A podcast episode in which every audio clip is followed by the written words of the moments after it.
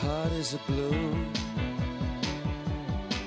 Shoots up through the stony ground. There's no room. No space to rent in this town. You're out of luck. And the reason that you had to care, the traffic is stuck.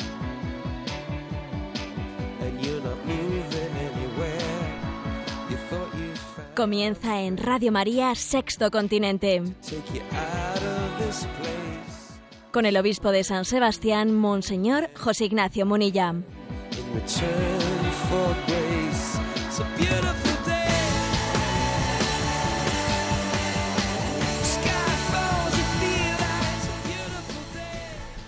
Un cordial saludo a todos los oyentes de Radio María. Un día más, con la gracia del Señor, queremos realizar este programa de Sexto Continente, que en Radio María, los lunes de 8 a 9 de la mañana, lleva ya una andadura. Un programa Sexto Continente que en esta ocasión se realiza en vísperas de los, de los días de Navidad. Hoy mucha gente pues está atenta a la lotería. Hoy día 22, pero ¿sabéis lo que os digo? que nuestra auténtica lotería es Jesucristo. Esa es nuestra lotería. Una lotería, por otra parte, segura, porque Él está con nosotros y quiere que le abramos las puertas de corazón. Navidad es Cristo. Navidad es Cristo. Estos días enviaba a las redes sociales esta, el mensaje de que una Navidad laica, una Navidad laica es como una fiesta de cumpleaños sin nadie a quien fe- felicitar. ¿Os lo imagináis? Ir a una fiesta de cumpleaños y allí música, baile, bebida y, y ¿qué se celebra? Pues nadie sabe lo que celebra, pero ¿qué fiesta es esa? Bueno, pues esa es la imagen de una Navidad laica, entre comillas. Una fiesta de cumpleaños sin nadie a quien felicitar. Navidad es Cristo. Y eso es lo que nosotros nos disponemos a celebrar y queremos que este programa introductorio de estas fiestas de Navidad, de este programa de Sexto Continente, pues nos, nos ayude a ello. Sabéis que este programa de Sexto Continente lo hacemos pues en interacción con los oyentes a través de la cuenta de correo electrónico sextocontinente arroba radiomaria.es eh, también a través de la cuenta de, de Twitter arroba obispo Munilla y a través del muro de Facebook que lleva el nombre de José Ignacio Munilla. Es la forma también de bueno pues de que este programa se inserte ¿no? pues en las redes sociales y en ese, en ese continente digital. Hemos seleccionado, como siempre hacemos, una serie de, de preguntas que han llegado de los oyentes y Cristina, Cristina desde los estudios de Madrid nos va a ir presentando estas preguntas. Buenos días, Cristina. Muy buenos días, Monseñor. Adelante. La primera pregunta es de Soraya de Málaga. Dice, el tiempo de Adviento se acaba y aunque he intentado vivirlo lo mejor que he podido, tengo la impresión de que mi preparación para celebrar la Navidad no, no es lo que debiera. ¿Nos podría dar algunos consejos para prepararnos a vivir bien la Navidad? Bueno, pues la verdad es que esa pregunta de Soraya casi nos permite alargar un poco la entradilla ¿no? que hemos hecho al programa. Recuerdo que en estos días han aparecido pues algunas entre los comentarios ¿no? de las palabras que dice nuestro Papa Francisco por aquí y por allá en su, en su forma pues muy directa ¿no? de, predicar. También ha hecho alguna referencia a cómo vivir la, la Navidad, con qué espíritu vivirla. Y yo creo que cabe resumir siempre el Papa cuando da un consejo es muy curioso porque siempre da como tres, suele resumir en tres, ¿no? En tres aspectos, pues eh, eso que él quiere iluminar. Bueno, pues eh, el consejo que él daba era cómo, con qué espíritu vivir la Navidad. Primero, con, con mirada de fe. ¿Mm? Mirada de fe para no quedarnos, para no quedarnos únicamente en, en lo externo y ser capaces de percibir en ese, en ese niño, en la ternura, en la ternura del niño, percibir la presencia, la presencia de Dios, presencia oculta, pero, pero presencia latente de Dios, mirada de fe para descubrir al Hijo de Dios hecho carne.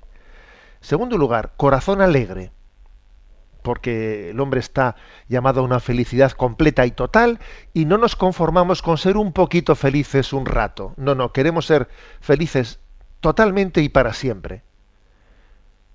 Y en tercer lugar, manos y pies dispuestos a aliviar al que sufre. ¿Dónde puedo ir a llevar el, alivio al que sufre? ¿Eh?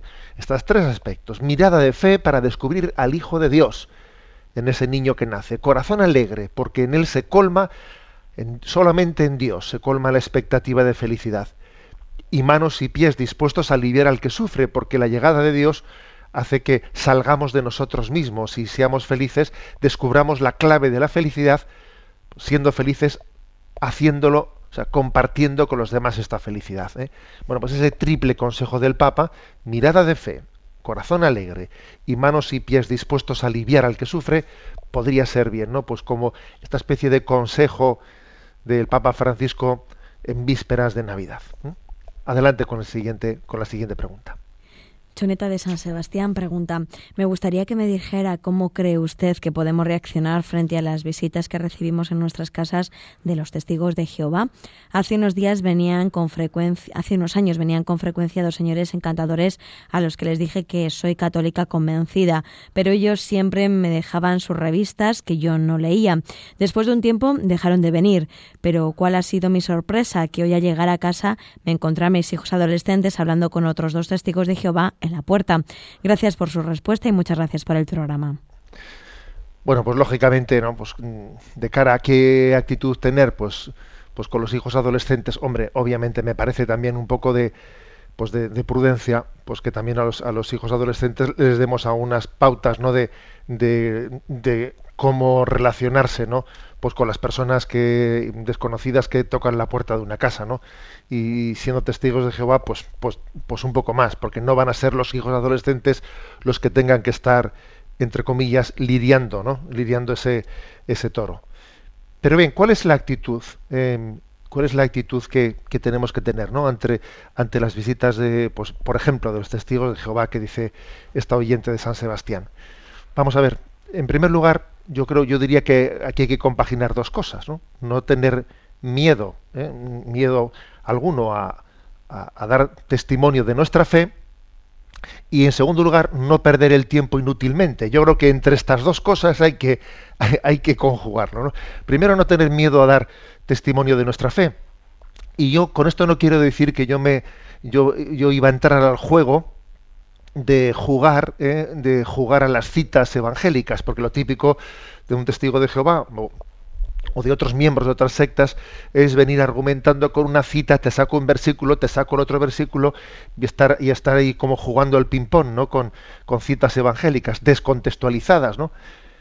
Yo creo que la clave es, para mí la clave es la siguiente, la clave es otra, es decir, es, es hacerle ver, mire usted, yo soy miembro de la Iglesia Católica, pues que con nuestros, eh, con nuestros aciertos y nuestros, y, nuestros metedures de pata, con nuestros santos y con nuestros pecadores en su seno, pero llevamos dos mil años siguiendo a Jesucristo.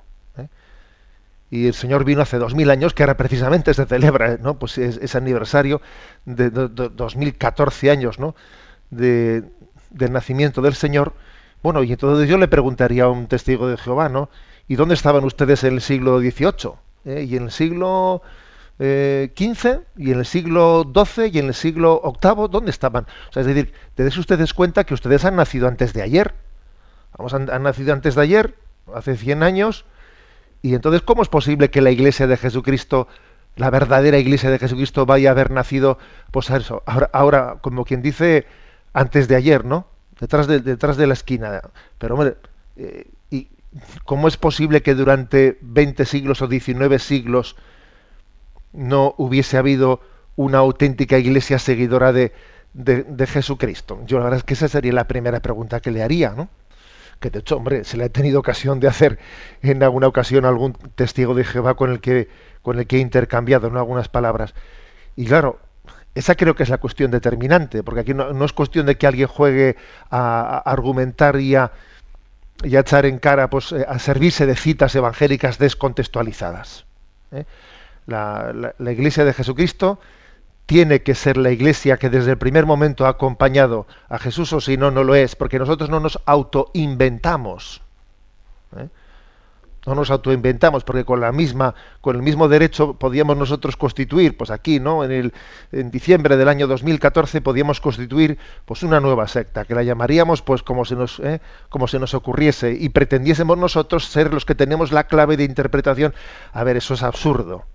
O sea, creo que creo que la, respuesta más clara que se le puede dar a, pues a un testigo de Jehová o a cualquier miembro de una secta nacida, ¿eh? pues nacida antes de ayer, es la de decir, oiga, usted no se da cuenta que, que para seguir a Jesucristo, para ser, llevar adelante ¿no? la encomienda de Jesucristo de predicar el Evangelio, pues obviamente la historia no nace con nosotros, o sea, la historia cristiana ha nacido con Jesucristo. Yo creo que esa es la palabra que yo les diría y por lo tanto ese sería el testimonio, que es el testimonio de estar engarzado ¿no? en la tradición católica. Y a partir de ahí, francamente, no perdería mucho el tiempo. Creo que hay que dar testimonio de la fe y no perder mucho el tiempo. Pues con personas que uno ve que, que no tienen capacidad de, bueno, pues de acoger, ¿no?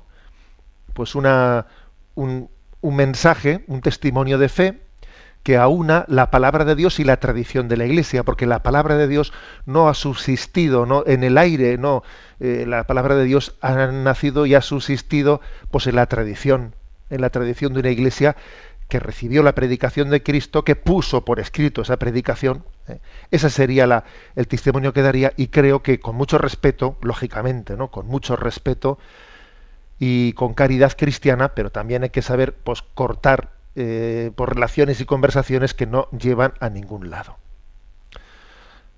Adelante, Cristina, con la siguiente pregunta es de Adriana desde Menorca. Nos comparte su historia. Estoy muy disgustada porque el domingo pasado el sacerdote interrumpió el sermón para pedirme ante toda la iglesia que controlase a mis niños o que saliese de la iglesia. Se puede imaginar cómo me quedé. Se me saltaron las lágrimas y mis pobres hijos se ganaron una bronca inmerecida cuando regresamos a casa. No sé si lo que le pido a usted es un consejo, un consuelo o qué otra cosa. Estoy muy confundida. Bueno, Adriana, pues te agradezco que también que compartas con nosotros tu disgusto, porque seguro que también nos va a ayudar a algunos, ¿no? Nos va a ayudar, también habrá sacerdotes pues que escuchen el programa y que tus palabras pues nos hagan, nos hagan entender, ¿no?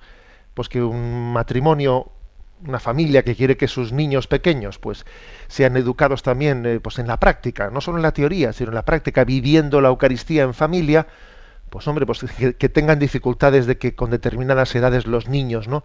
Pues puedan escuchar la, Eucaristía. Bueno, yo voy a decir claramente, me voy a mojar, como se dice, me voy a mojar y, seguro que habrá alguien pues que no le parezca muy bien lo que voy a decir, pero francamente lo digo con bastante convencimiento. Las palabras del Señor, dejad a los niños que se acerquen a mí, no se lo impidáis, pues yo creo que también tienen aplicación a esto mismo. ¿eh? Bueno, es que eso de que no nos, eso de que nos moleste tanto, no que un niño esté que un niño esté llorando o que un niño esté metiendo ruido, eso de que nos moleste tanto, por supuesto que habrá que intentar educar al niño a saber compartirse en misa, por supuesto, ¿no? Es de suponer que los padres también tendrán eso en cuenta y, y si no lo tuviesen suficientemente en cuenta, bueno, pues también habrá la posibilidad de, en algún caso extremo, ¿no? Pues hablar mm, yo diría que personalmente, yo creo que jamás llamaría la atención en público eh, pues a, una familia porque sus niños están metiendo ruido. Me parece una imprudencia. Me parece una imprudencia. Es más, es más bien signo, signo de que no nos aguantamos a nosotros mismos, ¿no? E, esa impaciencia de que un niño está llorando y me está desconcentrando y me está no sé qué, a mí me parece que es signo de que no tenemos paz con nosotros mismos. ¿Eh? también ya tenemos paz con el sacerdote que, predica, ¿no? Igual, oye, pues ya lo, también su discurso, pues no siempre nos gustará y lo llevamos con paciencia. Y tú no vas a llevar con paciencia que un niño, que un niño eh, está haciendo lo que, lo es lo que es propio suyo, ¿no? Que es llorar o, lo que fuere, ¿no? O sea, creo que, eh, que esas impaciencias que a veces tenemos, ¿no? Con los niños son signos de falta de, eh, de, de falta de paz interior nuestra, falta de paz interior nuestra. Por lo tanto, me atrevería, me atrevería a decir que no solo los sacerdotes, ¿eh? porque también a veces pues eh, las personas que rodean a una familia con niños y les, eh, echan unas miradas y los niños, bueno, pues eh, entre comillas, no se comportan pues indebidamente, pues o, o lloran o, o, meten ruido, pues las familias de alrededor les echan unas miradas de esas que matan y claro, los otros se sienten violentos por ver que los niños están incomodando a otras personas y vamos a ver que, que tenemos que cambiar de chip el drama de nuestras iglesias no es que los niños metan ruido. El drama de nuestras iglesias es que no haya niños ¿eh? o no haya familias jóvenes. O sea que es que, que también en el llanto de un niño podemos escuchar la voz de Dios. ¿Mm? O sea que es que me parece que tenemos que cambiar de chip. Y con esto no digo pues que, que también los padres tendrán que, ver, a ver, pues puede haber casos un poco excepcionales en los que uno dice, pues este niño es tan, es tan tremendamente movido, pues que igual, bueno, pues vamos a, eh, a, tomar la, medida de que mientras que pase un poco este, este, este momento de su vida que tiene tan rebelde, pues entre el padre y la madre nos turnamos pues para que el niño eh, dentro pues esté un rato y luego le sacamos fuera. No lo sé, o sea, habrá casos excepcionales, ¿no? Pero yo pienso que hay que darle un voto de confianza a una familia que intenta educar a sus hijos a saber estar en la iglesia. Y que eso tiene que pasar por una cierta, por una cierta incomodidad. Incluso voy a decir que, que cuando en algunas iglesias, ¿no? Pues se suele poner así como una especie de pequeña pecera de esas, ¿no? Así insonorizada, con un cristal, etcétera. Bueno, pues eso, eso igual viene muy bien, viene muy bien para unos niños pues eh, que, en un primer en, el primer estadio de la vida no en el que el niño pues eh, pues bueno pues necesita eh, pues mamar está, mamando con su madre está berreando está lo que sea pero el niño en cuanto que ya pasa ese primer estadio es que tiene que ir aprendiendo a estar en la iglesia. Si está si está en una pecera de esas insonorizadas con con un cristal de esos pues claro él sabe que allí no no tiene que hacer el esfuerzo de comportarse bien o sea, que es que el niño, para aprender, hay que aprender en directo, o sea, hay que aprender en la, en la propia iglesia, ¿no? Mm, estando acompañado de los demás. En, resumen, ¿no? que creo que todos tenemos que convertirnos un poco y, y, amar a los niños y tener paciencia con ellos, ¿no? Tener paciencia con ellos, porque yo creo que muchas veces, mm, seamos sinceros, en la iglesia nos distrae mucho más nuestras imaginaciones, nuestras, eh, los líos que nos traemos en la cabeza, nuestros apegos, que se nos va la cabeza a ellos, eso nos distrae mucho más que el llanto de un niño. ¿Mm? El llanto de un niño es casi la excusa para ponerte nervioso. Pero lo que te está distrayendo no es el niño, lo que te está distrayendo es, bueno, pues tus, tus líos y tus imaginaciones y tus apegos internos. Bueno, pues adelante, Adriana, y, ánimo con esos niños en su, en su educación. ¿eh? Y, sin, y sin quedarte sin quedarte herida, ¿eh? no te quedes herida, Adriana, ni te quedes interiormente tocada o con falta de libertad para seguir eh, acercando a tus hijos a, a, pues, a la iglesia. Damos paso a la siguiente pregunta. Oración de Valencia pregunta, sé que el programa Sexto Continente toma su nombre en referencia a Internet y las nuevas tecnologías y que Benedicto XVI dijo que había que evangelizar en ese sexto continente, pero yo no solo veo posibilidades en las nuevas tecnologías, sino también muchos inconvenientes. ¿Cómo lo ve usted? Es que yo creo que eh, evangelizar en el sexto continente no quiere decir que tengamos una visión idílica, eh, idílica acrítica, sin capacidad crítica eh, frente a las, eh, digamos, bueno, pues los riesgos de las nuevas tecnologías. Es que creo que evangelizar en el sexto continente, en las redes sociales, etcétera, requiere también tener una capacidad crítica. Si no, mal servicio podemos hacer. ¿Qué, hay que decir con respecto a, las, a esa necesaria crítica? Bueno, pues que las nuevas tecnologías, eh, la, experiencia nos está diciendo que acercan a los que están lejos, pero a veces alejan a los que están cerca. Y esto, esto creo que es cierto, es una crítica necesaria, ¿no?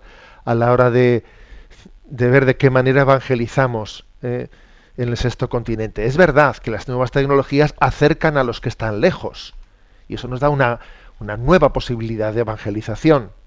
Acercan a los, a los que están lejos, pero ojo, ¿eh? repito, que es que, perdón, he dicho, he dicho al revés, acercan a los que están lejos. ¿eh?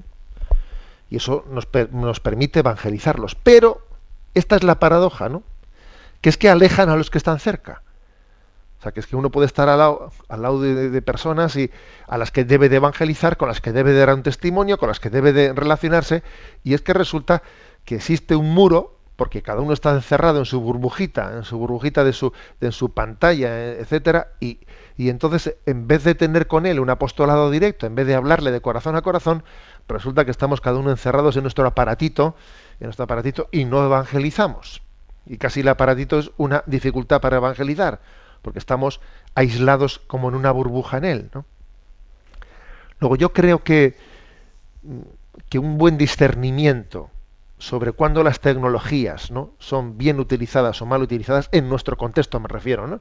en nuestro contexto es, es este, ¿no? Es decir, a ver, yo de cara a una evangelización práctica, de cara a dar un testimonio concreto, cuando las nuevas tecnologías me están sirviendo para ello, o cuando lo están impidiendo, o sea, que son casi una, un refugio, una, distracción, me están distrayendo de dar testimonio. ¿eh? Me estoy quedando me estoy quedando encerrado ¿no? en una tecnología sin que la tecnología tenga una aplicación práctica, práctica a dar testimonio de, de Cristo ante los demás. Creo que el, esto puede ser una, un elemento, ¿no? Para todos nosotros los cristianos, un elemento de discernimiento de cuando la tecnología es bien utilizada o mal utilizada. ¿Esto me está sirviendo para dar testimonio? ¿O esto en la práctica casi eh, me, está secuestrando eh, mi, tiempo, mi, imaginación y no estoy dando testimonio? Eh, y hay un buen elemento, ¿no? Pues para, para discernir. La última de las consultas de hoy, adelante. Zacarías de Madrid nos plantea, soy profesor de religión y un compañero profesor de mi instituto, buena persona pero muy ideologizado, suele polemizar conmigo diciendo que la mujer en la iglesia está excluida del poder y que la estructura eclesial es esencialmente machista. ¿Cómo respondería usted a mi compañero? Bueno, ese tema ha salido en más, de una ocasión también en el programa, ¿no? Vamos a ver, independientemente, ¿eh? independientemente de que, de que el genio femenino, el Papa Francisco lo ha insistido más de una ocasión, el genio femenino, pues todos los dones que Dios da, ha, dado, ha dado a la, a la mujer son necesarios, ¿no? Y, y, también el propio gobierno de la Iglesia, ¿no? Pues ese genio femenino, pues es necesario y, y, tiene su presencia, tiene sus formas de presencia, ¿no? Y las tendrá, ¿no? Y seguro que también la Iglesia irá buscando formas y fórmulas concretas en las que ese genio femenino y esos dones y dotes que Dios ha dado a la mujer, pues tengan más presencia en la vida de la Iglesia. Independientemente de eso, a ver, la cuestión fundamental, ¿no? que es la que es un poco la que tú, mm, la que el amigo de Zacarías, de este profesor de religión, plantea, es una cuestión, hay una incapacidad de entender, ¿no? Por parte de, pues, de, de este pensamiento políticamente correcto, incapacidad de entender que Jesús encomendó el ministerio apostólico a doce apóstoles y que el ejercicio de ese ministerio apostólico, pues el hecho de que se lo encomendase a doce varones y que la tradición de la Iglesia haya respetado, ¿no? haya respetado esa tradición de que la sucesión apostólica sea entre los varones, sea dentro de, de los varones, eso mm, no supone ningún, o sea, eso no, eh, eso no puede ser leído, no puede ser juzgado desde unas categorías que son totalmente ajenas a, a, la iglesia, a la tradición, que es el de, pues que si el machismo, el feminismo, a ver, son categorías totalmente ajenas a una realidad que es teológica, que es que el ministro, el sacerdote, representa a Cristo. Y en la tradición de la Iglesia y el propio Jesucristo quiso ¿no? elegir a los varones para representar al mismo Cristo que era varón, que es esposo de la Iglesia. Y a su vez la religiosa la religiosa es esposa de Jesucristo. Bueno, eso es una realidad teológica y con todos mis respetos no tiene la interpretación ideológica ¿no? de pretender juzgar esa realidad teológica desde esquemas ajenos, bueno, pues es, eh, pues, pues, pues, es desenfocar la realidad. a la Madre Teresa de Calcuta, en una ocasión, ¿no? Pues se le, eh, se le planteó esta pregunta ideologizada que le han preguntado a nuestro, a nuestro oyente, más o menos se la, se la expresaron así, ¿eh? diciéndole, ¿qué le parece a usted que la mitad de la humanidad esté excluida ¿no? de, lo, de, lo, que es la columna vertebral de la Iglesia? ¿Mm? Y ella respondió, mire usted, la columna vertebral de la Iglesia es la caridad y la santidad, no es el sacerdocio la columna vertebral de la Iglesia es la caridad y la santidad. La verdad es que la respuesta me parece perfecta. ¿eh? O sea, esa es la columna vertebral. ¿eh? Eh, las distintas las distintas vocaciones son formas son formas diversas en las que Dios nos llama a vivir la caridad y la santidad. Me parece que esa es a veces yo creo que se subestima tremendamente, no se subestima pues lo que es el don de la vida de la vida religiosa, lo que es la consagración de una religiosa como esposa de Jesucristo. Yo no olvidaré nunca, no olvidaré nunca una carta que recibí en situaciones complicadas, en un momento complicado de mi vida, en el que unas religiosas me escribieron y me decían en su carta, ¿no? Me decían, nosotras no somos más que unas pobres monjas, ¿no? Pero decía, pero tenemos al Señor como esposo y en Él lo podemos todo. Recuerdo que esa carta me, me, conmovió, porque, porque esas religiosas que, que parecían ¿no? que no tenían poder, ¿eh? entre comillas, ¿no? no tenían poder en su, en su carisma, en su estado de vida, eran conscientes de que estaban en el núcleo, o sea, están en el corazón de, de, la Iglesia, ¿no? Por esa responsabilidad que tienen con Jesucristo. Bien, hasta aquí, hasta aquí ha llegado estas, eh, pues estas preguntas que hemos seleccionado en el día de hoy. Vamos ahora a tener nuestro pequeño descanso musical. ¿eh? Hemos elegido una, pues una canción que nos abre a la Navidad. Navidad es Cristo, ¿eh? tiene el título esta, esta canción de Jesús Adrián Bermúdez. Navidad es una palabra que anuncia el nacimiento de un niño. Esperanza al pobre ha traído, eso es Navidad. Lo escuchamos.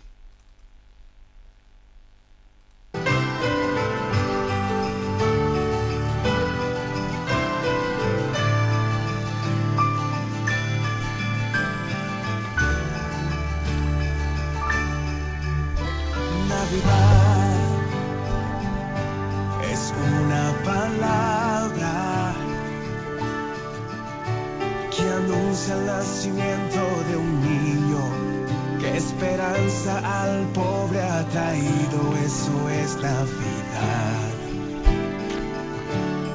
Navidad no es solo palabras, debes darle el verdadero sentido tiene nombre y es Jesucristo, eso es Navidad.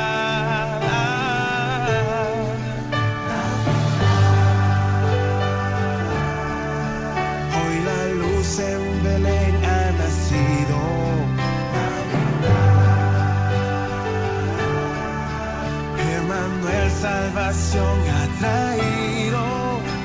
Navidad es un tiempo divino donde comparten el pobre y el rico, se reconcilian hermanos y amigos, eso es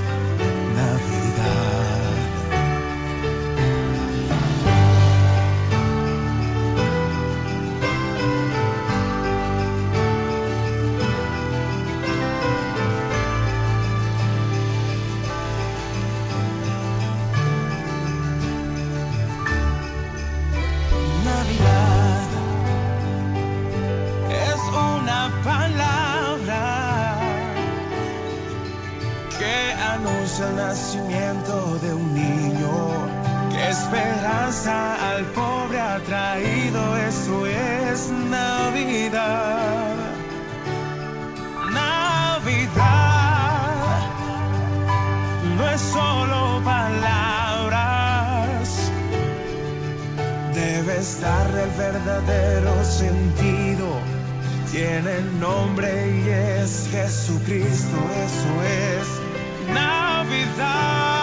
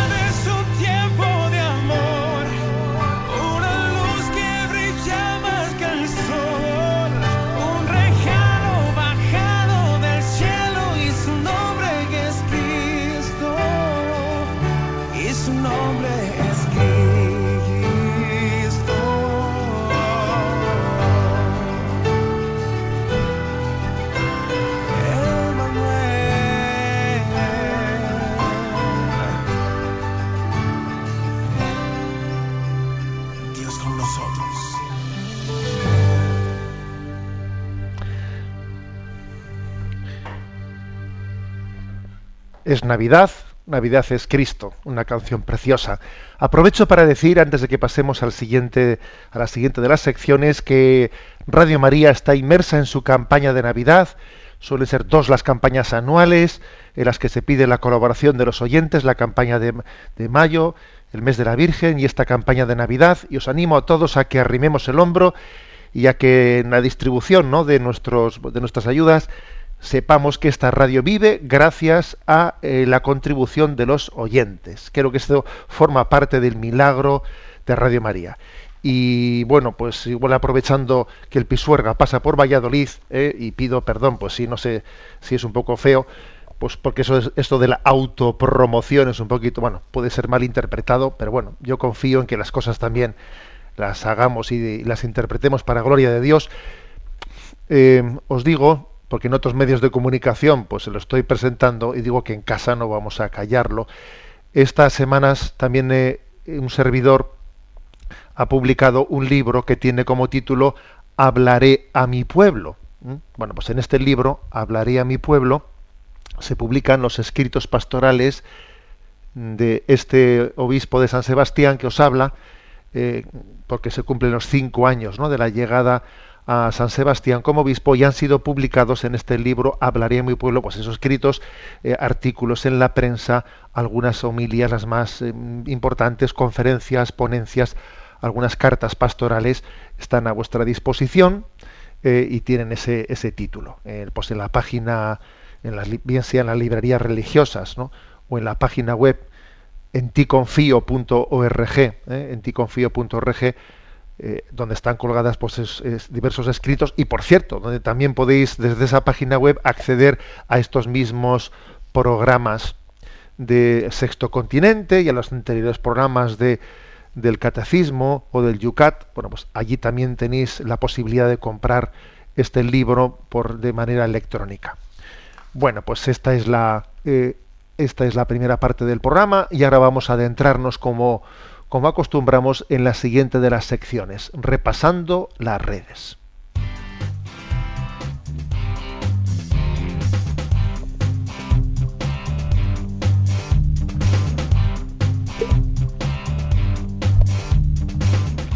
Repasando las redes.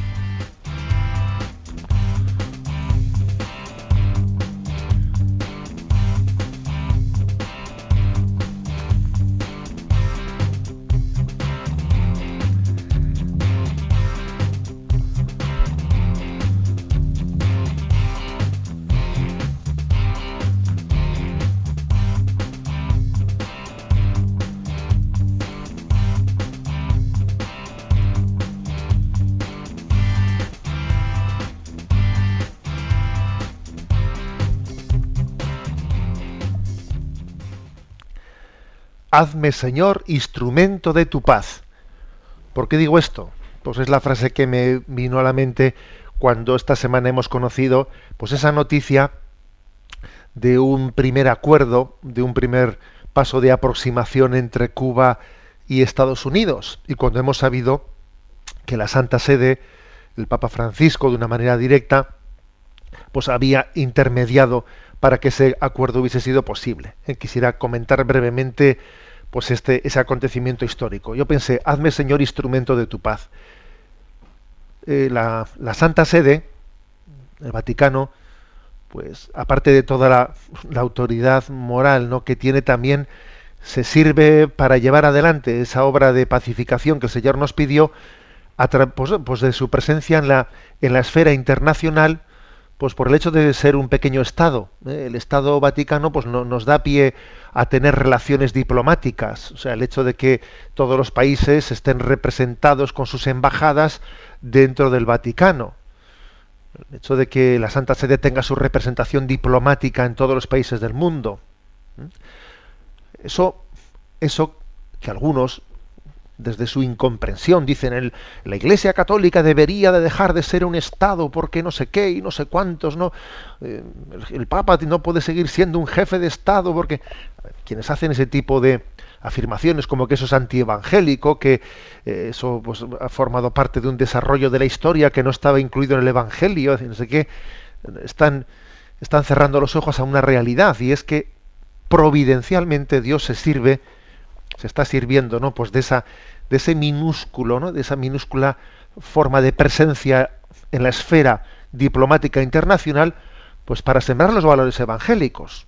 O sea que la Secretaría de Estado, el secretario de Estado de la Santa Sede, es como si fuese un ministro de Asuntos Exteriores pues, que está, que ejerce su, pues, su influencia siempre para sembrar, para intentar sembrar la paz para intentar traducir ¿no? el mensaje evangélico a, unas, a una forma concreta de relaciones internacionales pues de las que el mundo de las que el mundo necesita ¿no? para poder vivir en paz y la verdad es que desde el primer momento la Santa Sede ha estado presente en ese conflicto entre Estados Unidos entre sí, entre Estados Unidos principalmente y Cuba y en aquella, en aquella famosa crisis de los misiles del año 1962, cuando el mundo estuvo en un tris de introducirse en una tercera guerra mundial, pues porque los, eh, eh, Rusia quiso, la Unión Soviética eh, quiso pues, poner unos misiles desde la propia Cuba apuntando a Estados Unidos y, y en ese momento pues la Armada estadounidense interceptó esos barcos y, y, hubo un momento en el que en el que el choque militar parecía inevitable y en aquel momento intervino Juan 23 evitando lo peor ¿eh? bueno pues eh, desde entonces por desgracia vamos por desgracia no en aquel momento se no sé hubo una capacidad de contención del choque armado pero es verdad que desde el 8 de julio del 63 se rompió todo tipo de relación diplomática y ahora se ha anunciado pues que esa relación diplomática vuelve a reiniciarse, a reanudarse, aunque todavía pues el tema del boicot económico, etcétera, ese, tema queda pendiente todavía de, de, ser levantado, entre otras cosas porque tiene que ser el pues el Senado el, o el Congreso de Diputados de, de Estados Unidos el que lo levante, ¿no?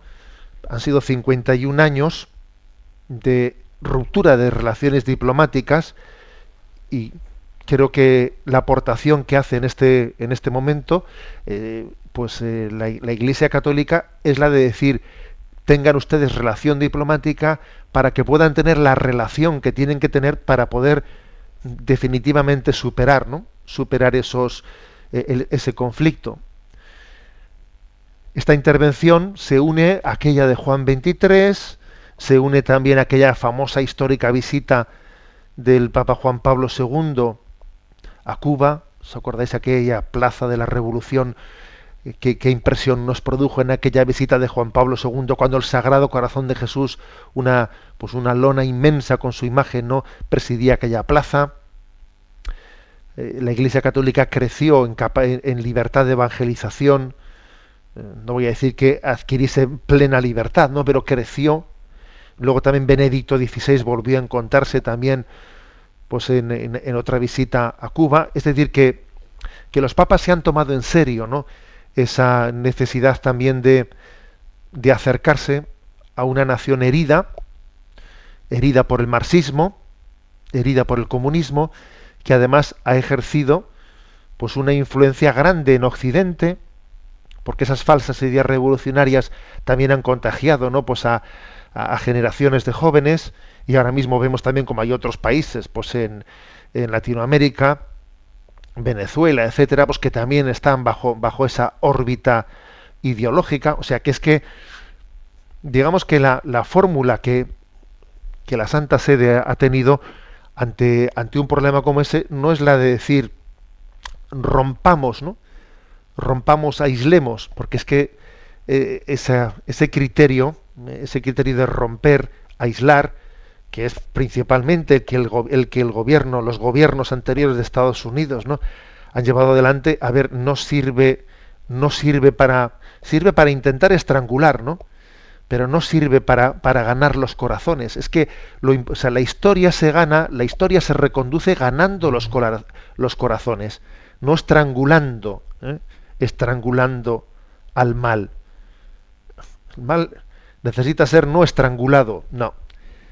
El mal necesita ser ganado, hay que, hay que ganar, hay que convencer. Venciendo, aparentemente venciendo, no se gana, porque no se convence. Entonces yo creo que la, la apuesta de la Santa Sede ha sido esta. La apuesta por decir, mira, no, el mal no se vence estrangulándolo. La única manera de vencer, de vencer al mal es, es haciéndole entender que, existen otros valores, o sea, convenciéndolo, abriéndole a la, a la posibilidad de, la conversión. Bueno, pues este ha sido, ¿no? Pues un, un logro importante. Hubo una comparecencia pública, al mismo tiempo desde, desde La Habana y también desde, desde Estados Unidos. Hubo un intercambio primero de prisioneros y fue curioso porque tanto Obama como pues, eh, pues Castro como Raúl Castro ambos pues hicieron referencia a cómo el Papa había ayudado, había intermediado a través de su secretario de Estado, el cardenal Parolín, había intermediado en este en este primer avance, ¿no? En este paso importante de cara a la, a la resolución de, lo- de este conflicto. Ha habido, por cierto, una, una entrevista interesante, muy interesante, en el Corriere della Sera, este periódico italiano, al cardenal Capovilla. Bueno, ¿quién es el cardenal Capovilla? Tiene 99 años, fijaros bien. El cardenal Capovilla fue el secretario de Juan XXIII, ¿eh? del beato Juan XXIII. Fue su secretario, el cardenal tiene 99 años. Fíjate si este hombre sabrá que, que no habrá vivido este secretario, ¿no? De Juan, de, de Juan 23, de aquella crisis de los misiles, de la intervención de Juan 23 para que la tercera guerra mundial no se produjese.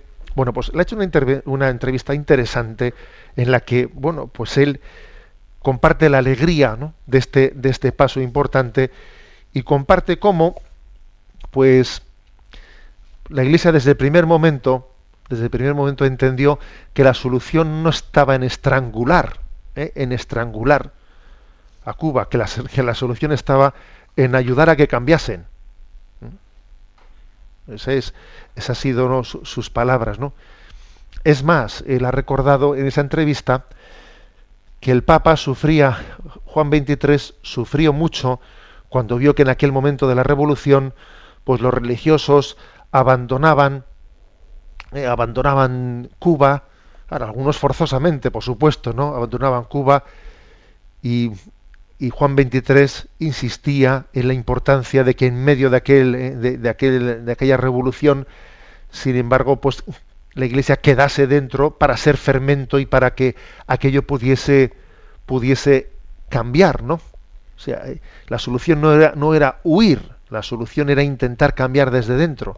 Obviamente soy consciente de que de quienes tuvieron que, que marchar porque no tenían otra forma de poder hacer lo que la de la, de para, para poder sobrevivir, ¿no?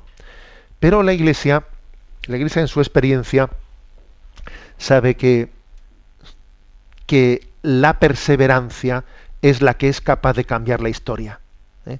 Aunque uno quede humillado, aunque uno quede allí pues arrinconado, aunque uno quede allí medio encarcelado, sin libertad, sí, pero sabe que su, que su presencia va a ser fermento y que poco a poco va a intentar cambiar, cambiar la historia. Bueno, yo creo que la intervención diplomática de la Santa Sede es muy equilibrada y equilibradora, ¿eh? y que el mundo la necesita.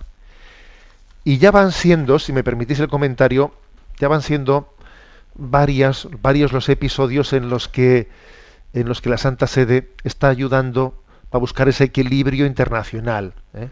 Por ejemplo, por ejemplo, acordaros de la intervención armada de Estados Unidos con la coalición eh, occidental en Irak.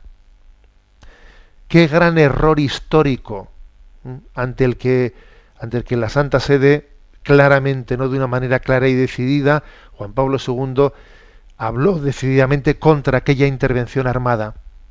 En primer lugar, basada en unas informaciones totalmente equivocadas, diciendo pues que, que el gobierno de Saddam Hussein tenía armas mm, químicas de destrucción masiva, etcétera, que luego se, luego se entendió, luego se descubrió que de eso no había nada de nada.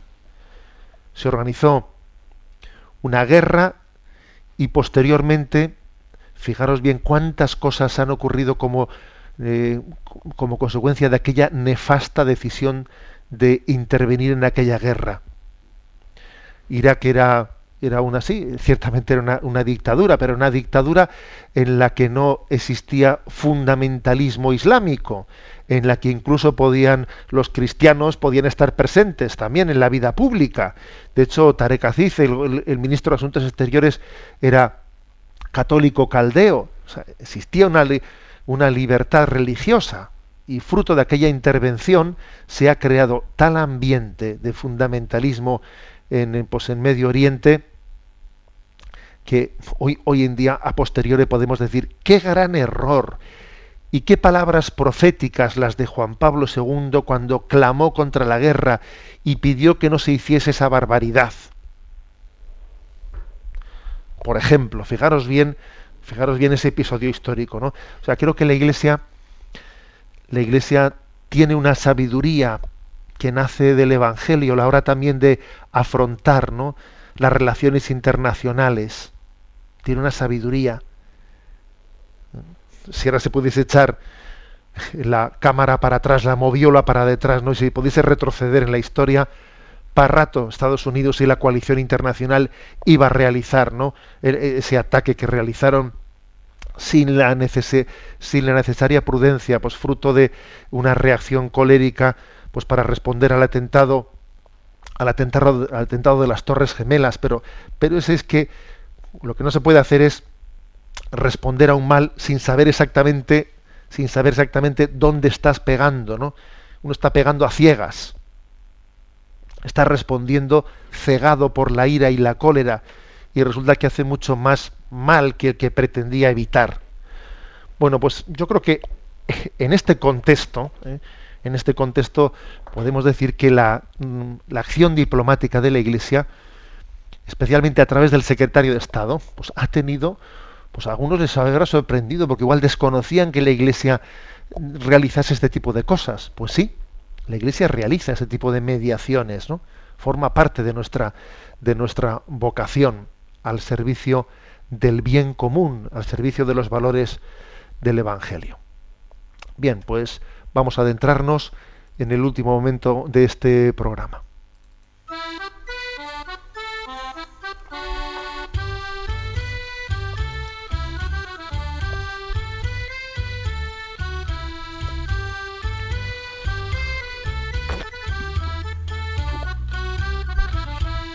Una gota en el océano.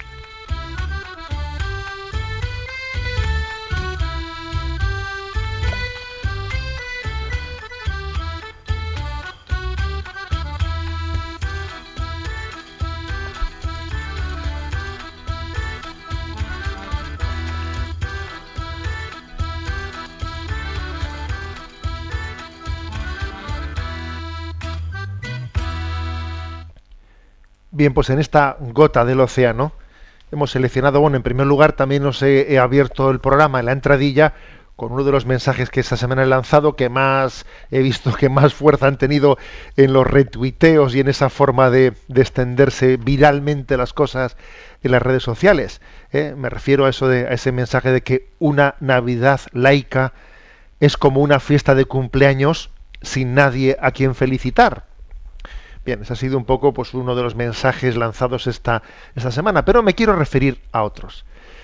Eh, la semana pasada pues hice una, un resumen, hice una lectura completa de esa especie de felicitaciones o bienaventuranzas de Santo Tomás Moro, ¿recordáis?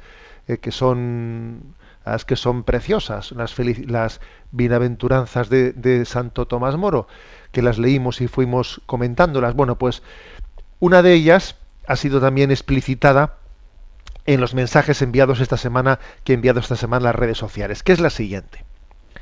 Felices los que piensan antes de actuar y rezan antes de pensar.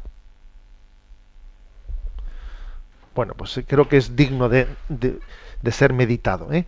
Felices los que piensan antes de actuar y los que rezan antes de pensar.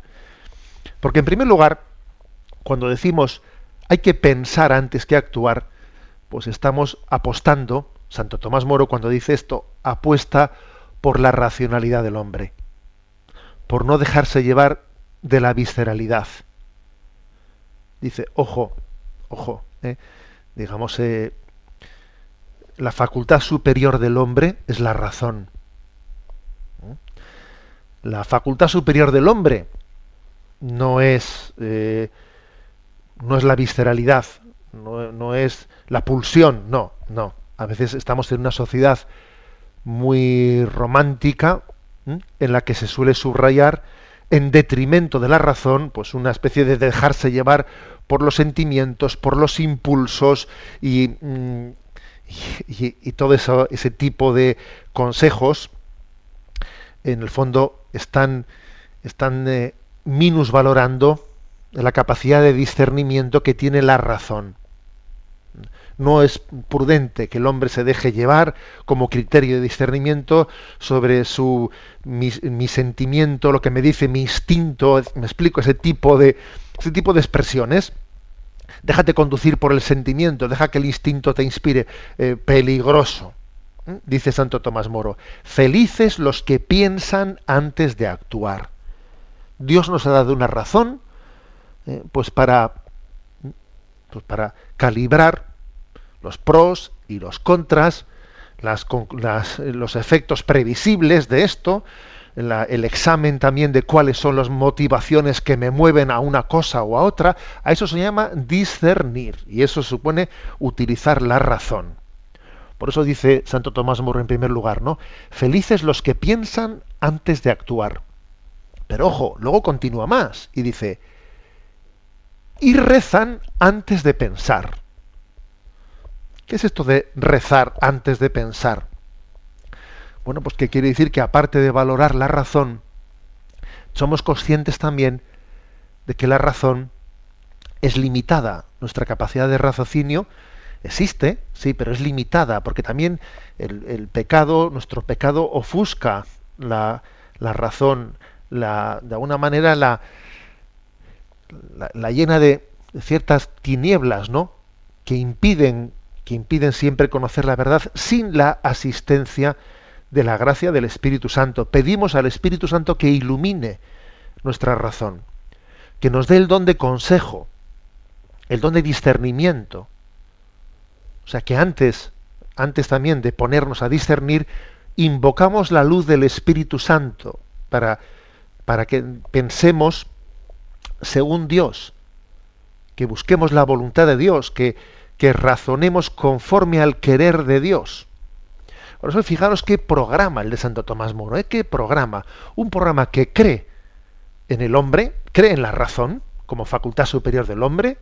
O sea, el hombre tiene una capacidad, una cierta capacidad de conocer la verdad, pero al mismo tiempo sabe que esa capacidad no es absoluta y necesitamos de la luz del Espíritu Santo. Es como lo que decía San Juan Pablo II, ¿no? en fides ratio, eso de que necesitamos una necesitamos dos alas, el ala de la fe y el ala de la razón, y entre las dos alas pues vamos eh, vamos haciendo posible el vuelo. ¿eh?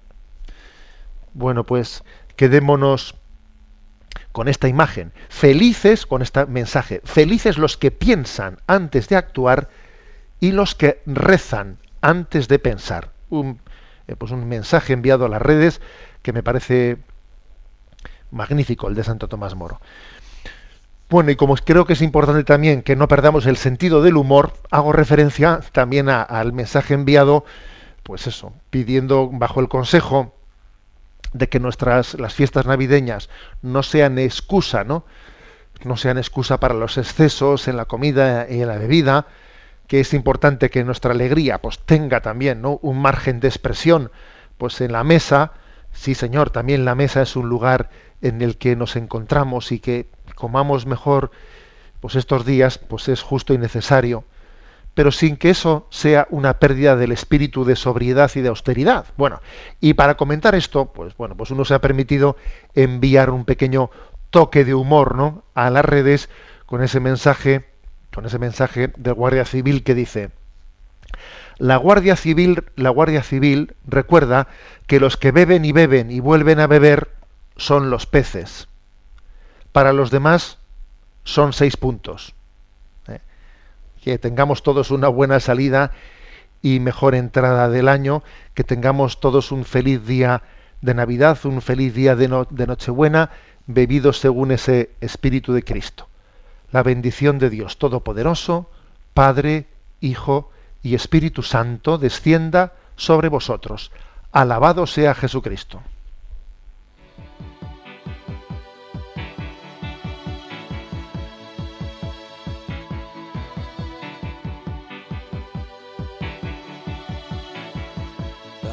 is a balloon shoots up through the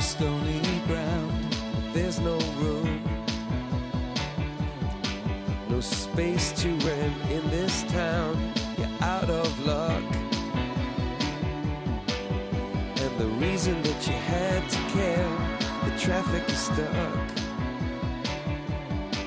and you're not moving anywhere. You thought you found a friend. Han escuchado en Radio María Sexto Continente, un programa dirigido por el obispo de San Sebastián, Monseñor José Ignacio grace.